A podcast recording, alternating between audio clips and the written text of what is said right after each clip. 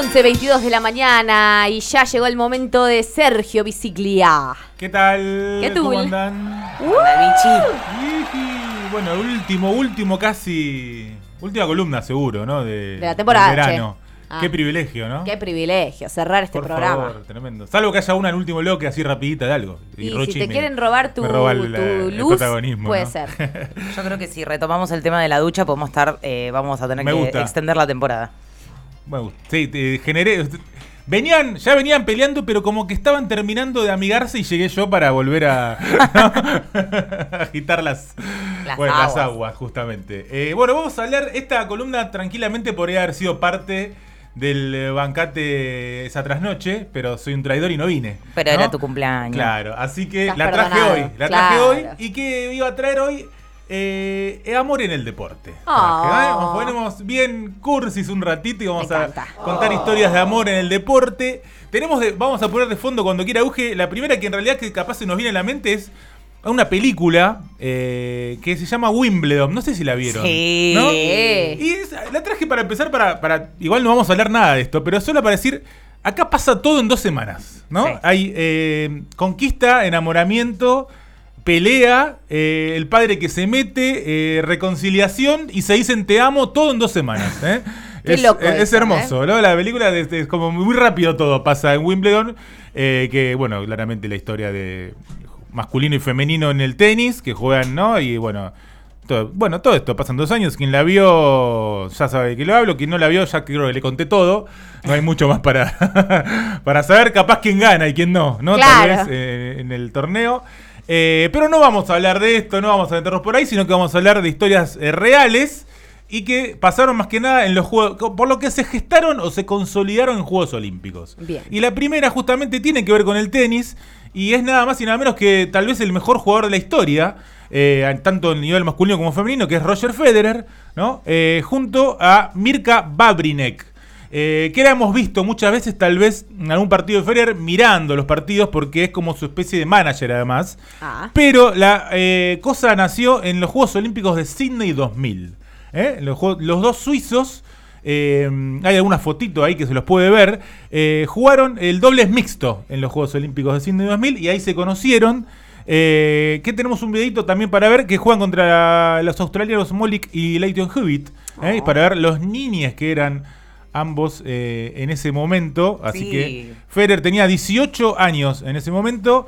Eh, ahí están jugando un poco. Era bastante bardero Federer en, en sus comienzos de chiquito. Antes del psicólogo. Eh, exactamente. eh, se le salía bastante. Mira, están los dos. mirá, se le salía bastante de la cadena a, Claro. a Federer.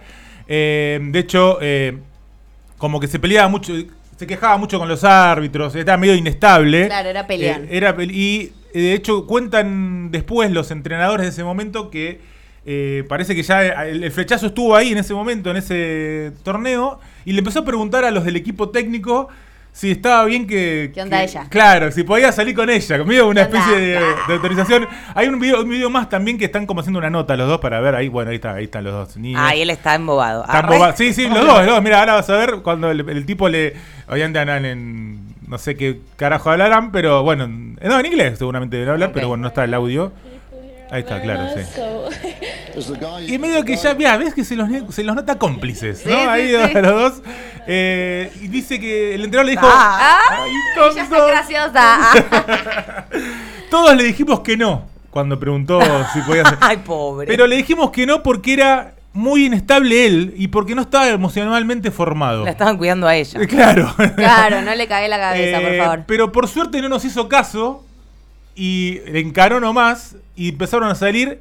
Y quien dicen todo el tiempo que acomodó esa cabeza de Roger Federer fue Mirka, ¿no? Claro. Fue quien ¡Viva lo- el amor! Lo, lo- lo- medio lo, lo, lo- lo encausó y empezó a tranquilizarse. y, Bueno, empezó a ganar campeonatos básicamente y dijo, yo, eh, lo- ¿qué pasó? En paralelo Mirka tuvo varias lesiones que la eh, hicieron que se retire. ¿no? Ah. Al, al año siguiente empezó a lesionarse y durante dos años, lesión tras lesión, decidió retirarse y ahí fue de lleno a laburar en la parte de la carrera de su marido, en su novia en ese momento. Y bueno, y juntos, obviamente, generaron este. Para ahí siguen juntos al día de hoy. Siguen juntos juntos al día de hoy, tienen Damn. cuatro hijos. Uh. eh, amor total, sin dudas, entre ambos. Así que esa es la primera historia. Y la segunda, pónganse cortita, porque vamos a dar varias. Ay, ¿eh? me encanta, me encanta. La segunda, eh, nos vamos a ir eh, muy atrás en el tiempo. Eh, estamos hablando de Dana Satkova y Emil Satopek. Ambos checoslovacos, ambos eh, de atletismo, que tienen una cuestión muy particular. Nacieron los dos el mismo día. Como Shakira y Piqué. El 19 de septiembre de 1922, el mismo día. Ah, Porque Shakira y Piqué día, fue con claro, diferencia con de 10 años año. Claro. Estos nacieron el mismo día en la misma ciudad. Wow. ¿Eh? Eh, se conocieron en el año 48 eh, ahí- y ahí el mismo día también hicieron eh, sus primeros récords nacionales. A partir de ahí fueron a, Ah, no, destinados mal. fueron a las Olimpiadas de Londres del 48, donde fueron presentados como la parejita feliz, ¿no? Por todos lados. Eh, pero la posta fue en el 52, en los siguientes Juegos Olímpicos de Helsinki, donde el 24 de julio de 1952 los dos ganaron medalla de oro. El mismo día. Eso es bárbaro, porque ya está. Porque no es, ay, yo perdí, vos ganaste, bueno, me voy a dedicar más a, a tu carrera. Tremendo. No, somos perfectos. Eh, así que el es.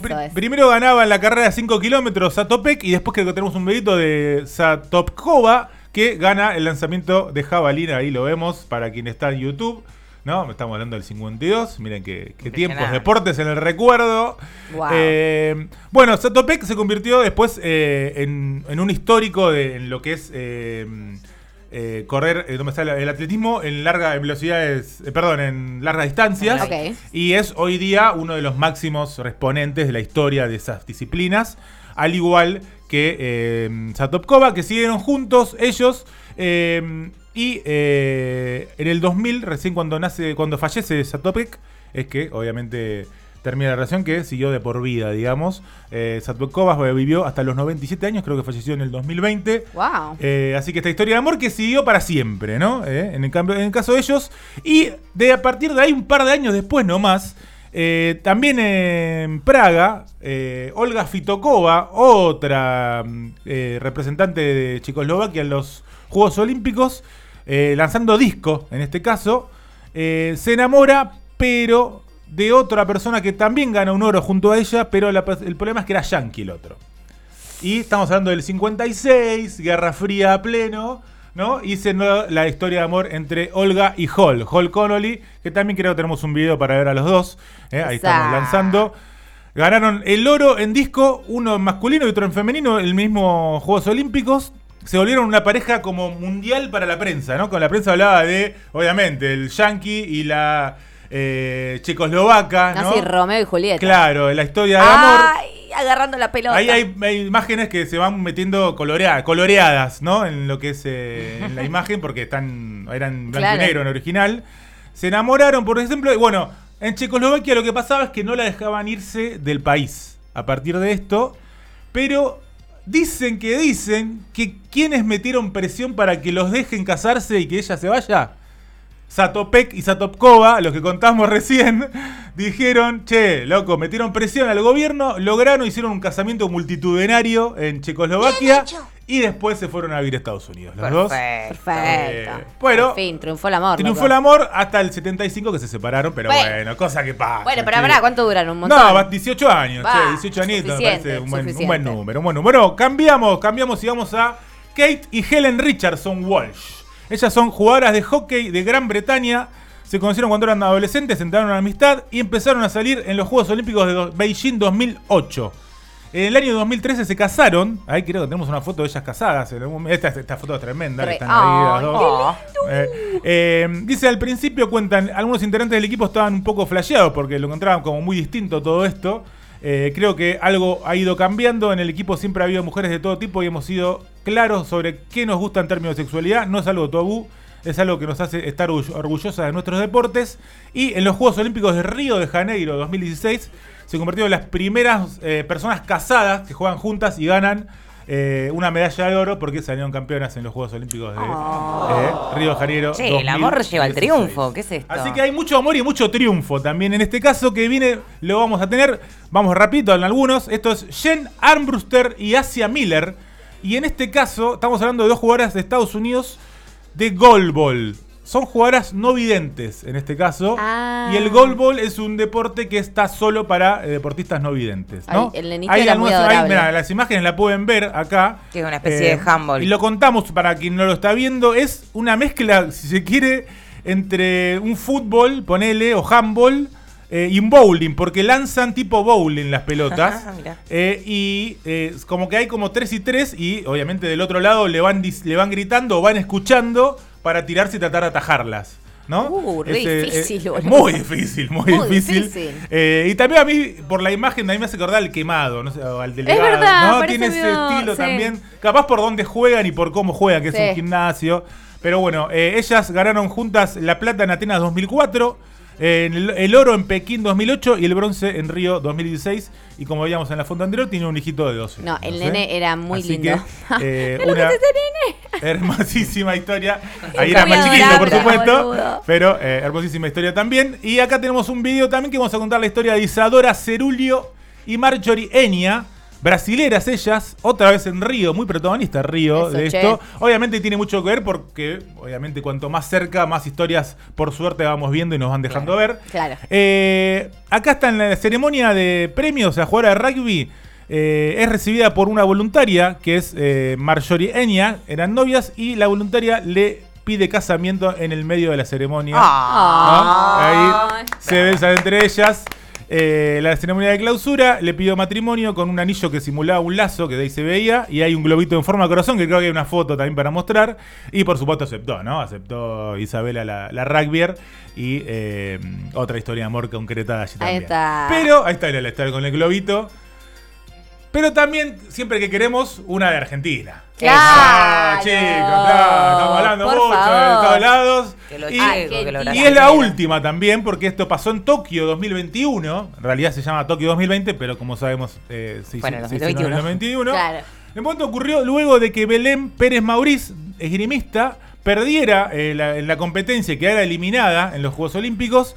eh, un partido, eh, una partida, una partida muy disputada, donde se termina muy enojada ella, porque siente tanto ella como el entrenador que la, que la chorearon, digamos, Claro. básicamente. Entonces estaba re caliente, la piba va a hacer la nota. eh, y cuando va a hacer la nota, eh, bueno, es un video como acá, vamos a chorear un poquito la imagen. Bueno, acá, mira.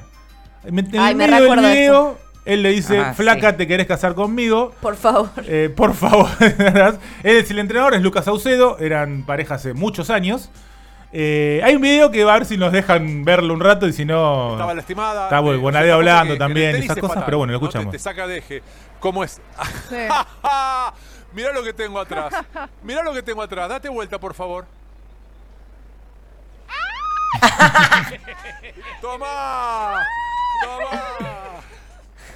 Ah, Tremendo, me gusta, ¿no? me gusta que se baja el barbijo y hace.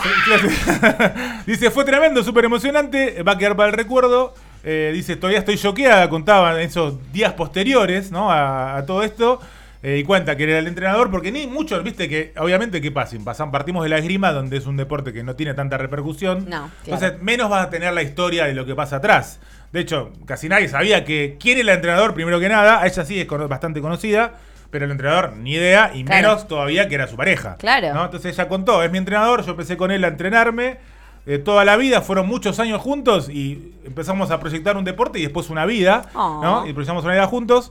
eh, y bueno, y ahora compartimos eh, la vida. eh, también se casaron y todo, así que esto fue hace Espero que siga juntos, años. Sergio. Porque... Sigue juntos Ah, por ahora. bueno, Sigue juntos por ahora.